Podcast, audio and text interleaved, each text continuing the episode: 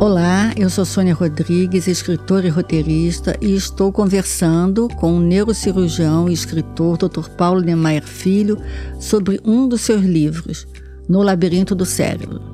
No terceiro episódio desse podcast, o Dr. Paulo vai nos falar sobre alguns casos da doença de Parkinson, sobre as distonias e também sobre as neurocirurgias funcionais. Doutor Paulo, para introduzir o assunto, poderia fazer um panorama geral sobre a doença de Parkinson?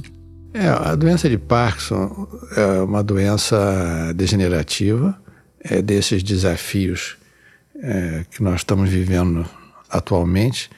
O homem sempre se esforçou muito pela vida eterna, pela longevidade, mas não contava que fosse encontrar tantas doenças é, pelo caminho, né?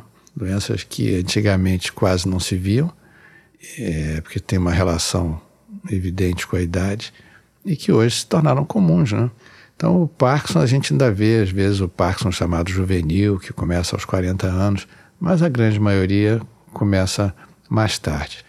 Então, a doença de Parkinson é uma doença degenerativa e que acredita-se que seja decorrente de mutações que nós vamos acumulando no decorrer da vida então, quanto mais você vive, mais mutações você tem e mais possibilidades de desenvolver uma doença dessa. E, e há uma atrofia dos neurônios chamados dopaminérgicos que ficam no tronco cerebral que produzem dopamina. Então, com a atrofia desses neurônios, há uma falta de dopamina em determinadas regiões do cérebro. E isso vai levando a essa, essa, a essa desarmonia, vamos dizer, entre as, as estruturas que, que comanda o movimento, o, o doente de Parkinson ele perde então o movimento automático. Dizer, quando nós andamos, nós não precisamos pensar que vamos dar um passo ou que temos que mexer os braços. Isso é feito automaticamente. Ou quando vamos virar para entrar numa porta, num corredor, não precisamos pensar. Aquilo é automático. E o doente Parkinson ele perde esse automatismo. Então, o Parkinson ficou muito marcado pelo tremor, que é o que chama a atenção, mas mas tão importante quanto o tremor é a, a, perda do automatismo. Então, você vê um doente numa fase inicial da doença de Parkinson andando na rua, porque um braço ele balança, o outro não. Então, você já pode perceber que aquilo é o início da doença e a doença em geral começa de um lado só. O Parkinson, o médico que descreveu a doença de Parkinson, ele descreveu baseado em meia dúzia de casos. Sendo que dessa meia dúzia, três ele nunca examinou, ele viu na rua. Então é uma doença que você reconhece na rua. E todos nós reconhecemos um doente de Parkinson pelo tremor, mas tem vários outros sintomas além do tremor. E isso vem da falta de dopamina. Então, é, quando se fala em doença de Parkinson, ficou uma coisa muito estigmatizada, como dizer que o doente tem epilepsia, né? Ficou muito. Eu prefiro dizer ao doente que ele tem baixa de dopamina, porque essa que é a realidade, ele tem uma falta de dopamina.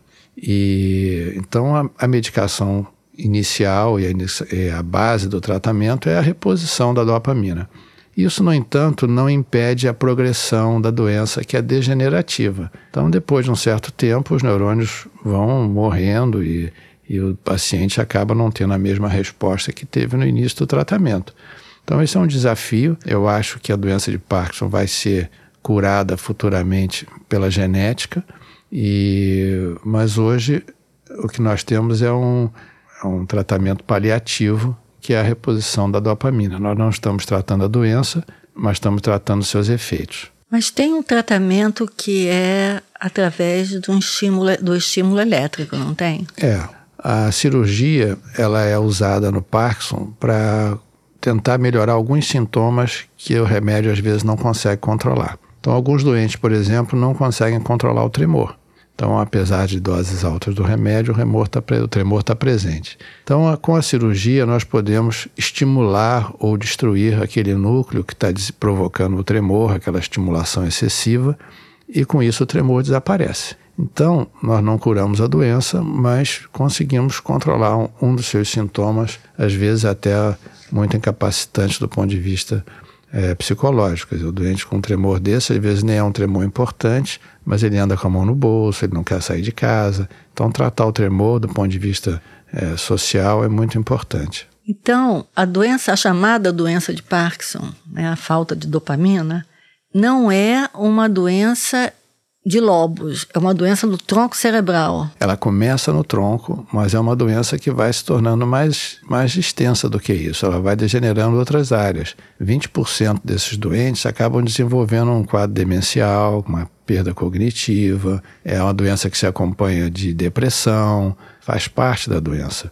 Perda do olfato, então outras regiões vão também se degenerando, mas começa os sintomas motores começam com a perda da dopamina. Então é uma doença degenerativa que é mais ampla do que só os movimentos, mas o que chama atenção e que limita a vida do paciente no início é essa degeneração da substância negra que se chama, que é onde tem esses neurônios dopaminérgicos e que tem uma cor escura. Doutor Paulo, pode dar alguns exemplos, outros, de doenças ou agressões ao cérebro que mexem com o movimento, porque no seu livro, No Labirinto do Cérebro, existem alguns casos que eh, me chamaram muita atenção, né? Do, do maestro, do flautista, enfim. Por que, que essas coisas acontecem? Quer dizer, profissionais que dependem de certos movimentos não conseguem mais fazer esses movimentos. O que, que acontece com o cérebro aí? É, isso se chama distonia profissional. Existem várias formas de distonias. Essa especificamente profissional é uma distonia que se desenvolve em pessoas que fazem movimentos é, repetidos durante muitos anos e muito frequentes.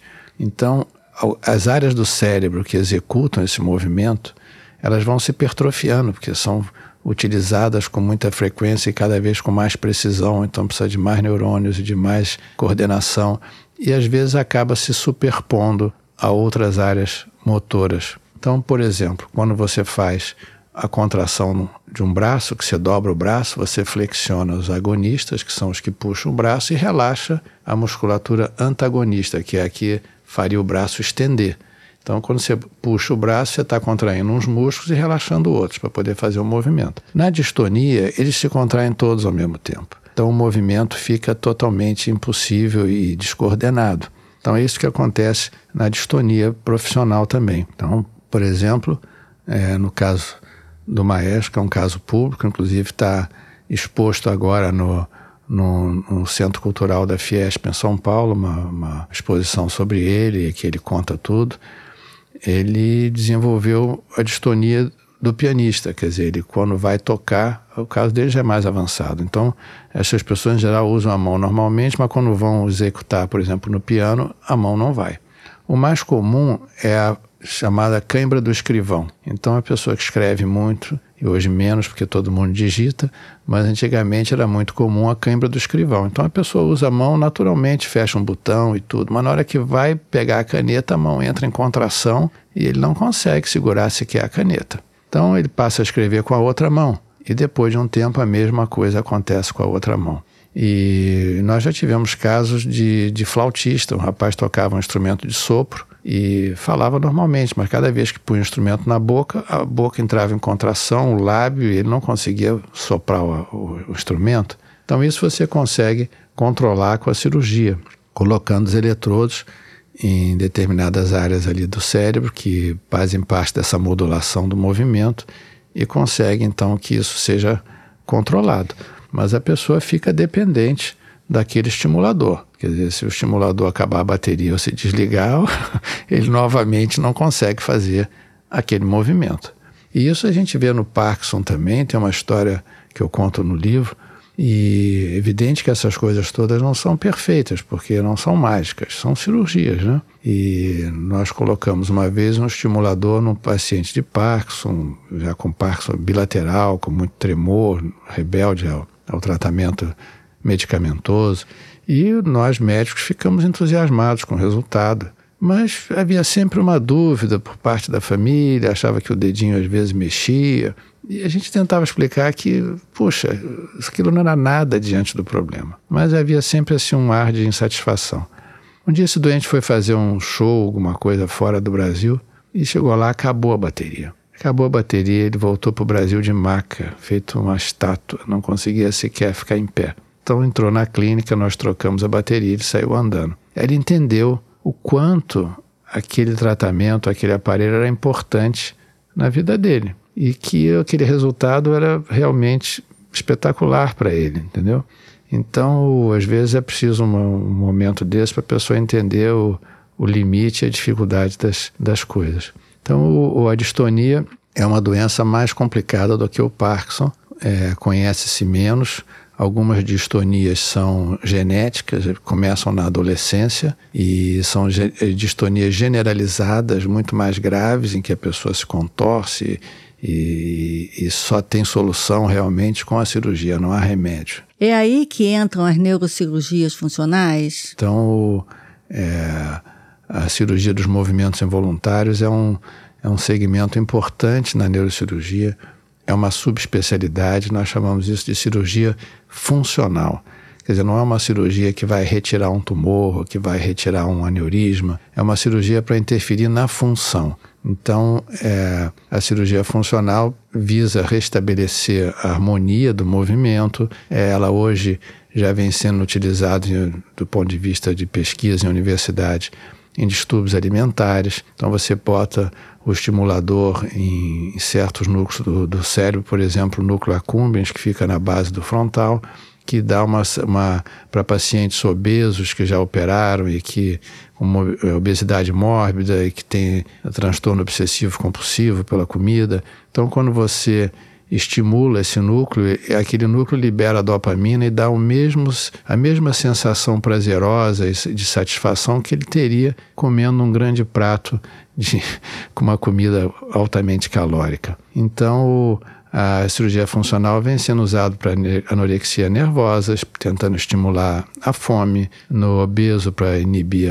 o apetite, né, em algumas formas de epilepsia também, e, e até para depressão maior, em alguns casos muito selecionados. Então, eu acho que a neurocirurgia funcional é um campo que vem progredindo muito, muito, porque a neurocirurgia, vamos dizer, convencional chegou a um ponto em que ela depende muito agora daqui para frente para o sucesso da, da genética, da, da imunoterapia. Você opera um tumor desses mais malignos, você tira o tumor todo, mas dali a pouco ele volta. Então não está resolvido o problema. Nós vamos depender de outras coisas. Então, do ponto de vista técnico, nós chegamos a um progresso muito grande e agora precisamos da ajuda de, outros, de outras especialidades.